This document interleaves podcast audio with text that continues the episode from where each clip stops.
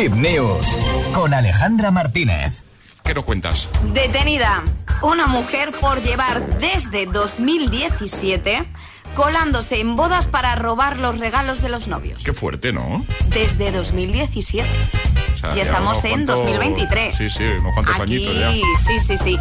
Bueno, la mujer tiene 56 años y se había convertido ya en toda una ladrona profesional. Su método era sencillo, acudía a bodas de desconocidos, claro, porque no va a robar a los, a los conocidos, y se llevaba los regalos de los recién casados. Una manera de conseguir dinero que le había ido muy bien, pues no era la primera vez que lo hacía, aunque por el momento sí que será la última. O sea, los regalos que les hacían a los recién casados. Efectivamente, sabes que muchas veces en las bodas, pues bueno, se va con el sobrecito y le das el, regalo en efectivo a los novios.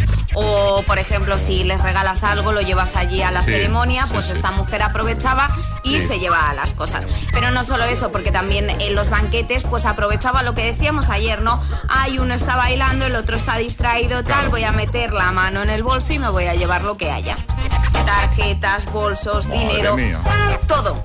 Bueno, pues por fin han conseguido pillarla, además con las manos en la masa, porque ha sido durante la ceremonia de, de una boda. Alguien vio a esta mujer robando, lo comentaron, llamaron a la policía y resulta que esta mujer estaba en búsqueda y captura.